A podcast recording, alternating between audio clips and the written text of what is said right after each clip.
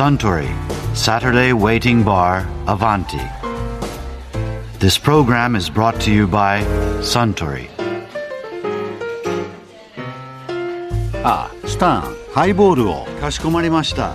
ハイボールを召し上がるのは久しぶりですね。ああそういえばそうかもしれませんねいやあかりさんのブログを読んでいたら美味しそうなハイボールの写真が載ってましてね。ついつい飲みたくなってしまいました。あかりさん、写真を撮るのもだんだん上手になってきましたよね。ええ。あかりさんのブログの写真を見て実際に食べたり飲んだりしたくなるんですからあれは大したもんです。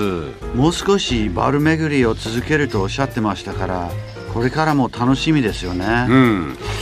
いや私もバル巡りのブログを始めてみましょうかね。え？本当ですか？いやいや 冗談ですよ。あそうだ。バルといえば以前レストランジャーナリストの犬飼由美子さんがバルについてこんなお話をされていましたね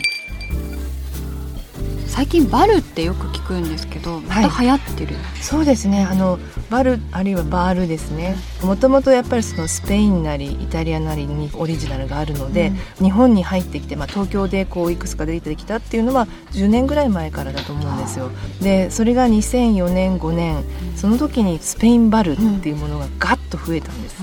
で56年経って今の時代になるとそのスペイン食だけじゃなくてちょっとやっぱり東京らしいその進化を遂げてで今私たちが呼んでるのは、まあ、東京バル東京ナイズされたバルがすごく増えてるなっていうのが今のブームのバルだと思います。食べ物も違ってるんですね。そうです。前はなんとかその本場に近づけるためにやっぱりオムレツをスペイン風のオムレツを作ったりとか、タコのガリシア風とか、まあ、そういう特殊なものはありますけどもともと日本人が知らないものをこう持ってきてもなかなかこれすぐ食べていいと思えないみたいな。そうですね。メニューだけ見てもなんかちょっとそう分かんない。だからまあそこから分かるものに変わってきて、まあ、当然だからそこモロキューがあってもいいし冷やしトマトがあってもいいし 食べたいものがある方がやっぱりいいんじゃない？でなおかつ昔だったらやっぱり都心のおしゃれな場所にそういうスペインバルっていうスタイルがすごく流行ったんですけれども2005年以降どんどんいろんなところに広がってきたわけですよね。でそれが例えば今東京でもすごく有名なのが三鷹バル。高バルえー三鷹台っていうところにありますけども、そこは2006年にできてるんですけども本当に都心からは全然離れたいわゆる住宅地に近いところですよね。世田谷バルもそうですけれどもその地名から分かるようにそうですね。もうすごい離れてるところで いわゆる仕事が終わってすぐ飲むんじゃなくてお家に帰ってやっぱりちょっと飲んじゃおうかなとか、あるいはもちろん帰り際にあなんかにぎわってるから寄ってこうかなっていうそういうお店がすごく増えてきてるんですよ。じゃあわざわざ行く感じよりも家の近くにあるから寄ってこうかみたいな、まあ逆に言うとそれが本来のバールバールですよね。あーそううん、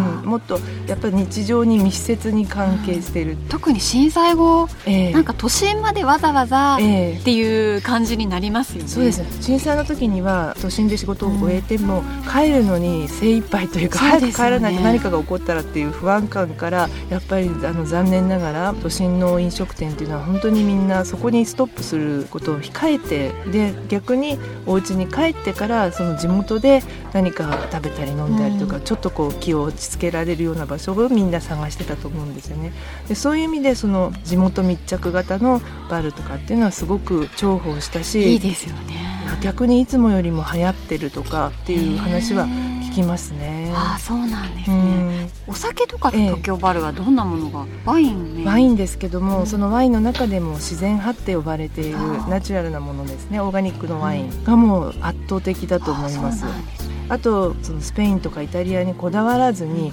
日本のワインもすごく話題になってますじゃあねなんかちょっと自然派の美味しいワイン教えてもらったりそうですねでまああの雰囲気もそのバールの中での雰囲気っていうのも自然派らしいそのカウンターが木であったりとか、もちろんパンが天然酵母で焼いたパンだとか一つ一つこうこだわってそこが逆に東京らしいとは思いますけどもあのスペインだとそんなにはこだわらなくても長年やってるところが多いから、ちょっとこう気の利いたメニューがあって、まあ普通に出してればいいけど日本の場合はやっぱりその加藤競争があるんで、はい。あそこは自然派のワインだよねとか、あそこは日本のワインだよねとかまあ、それぞれ個性はありますよね。うなん。この出出す人っていうのはバルを、ええ。どんな人がなんかどこかで修行してた人、うんフランスのビストロとかだとなんとかピエール・ガニエールで修行してた人が出しましたとかありますよね。レストランだとねそう。そう。今いろんな方がやってらしてワインに従事してた方、あの例えば輸入業をやっていた人とかそれからもちろんレストラン業をやってた人もいるしでもやっぱり自分のお客さんでそういうお店に通っているうちにもっと自分だったらこういうふうにしたいっていうふうに考えて変えていく人たちもいますね。だからどちらかというとそのプロっぽい感じではなくて、逆にこう緩い感じ。そのバールでありバルっていうのはみんなでその空間を共有するっていう雰囲気が、まあ、それが良くてみんな行くわけですよあーそうんだ。うん、だからこうその雰囲気が作れる人とか、あるいは雰囲気がある人がお店を開くとすごく人気が出ますね。あー。そうなんですね、うん全部行ってみたくなります結構増えてるんですよね増えてます本当にね。ちょっと変わったところでは築地の市場の場外のところに玉富っていうお店そこはお魚のお料理が中心になったバルですね。であの代々木上原の周辺はカンドクラブバーっていうところがあるんですよ。クラブバー。ここねカニが出るんですよ投資に。蒸し焼きガニが出て、はい。で1杯100円のグラスワインがあって。100円？でチャージは500円つくんですけれども、でもグラス100円ってすごくないですか、ね。でなおかつカニっていうそのこう気になる。ものすごいマニアックな食材に特化するお店って、よっぽどこう自信があるんだろうなと思うとちょっと行ってみたくなりますよね。てみたいですね。店主に会ってみたい。そうだからやっぱりそこならではの工夫があるとすごく面白いですね。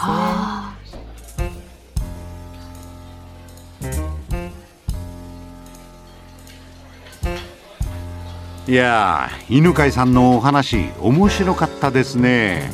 あスタンハイボールをもう一杯いただけるかな。かしこまりました。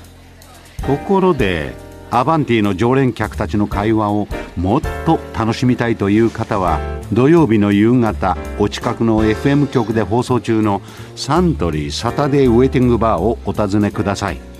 東京一の日常会話が盗み聞きできますよ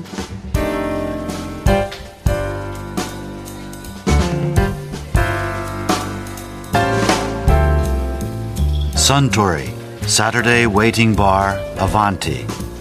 This program was brought to you by Suntory.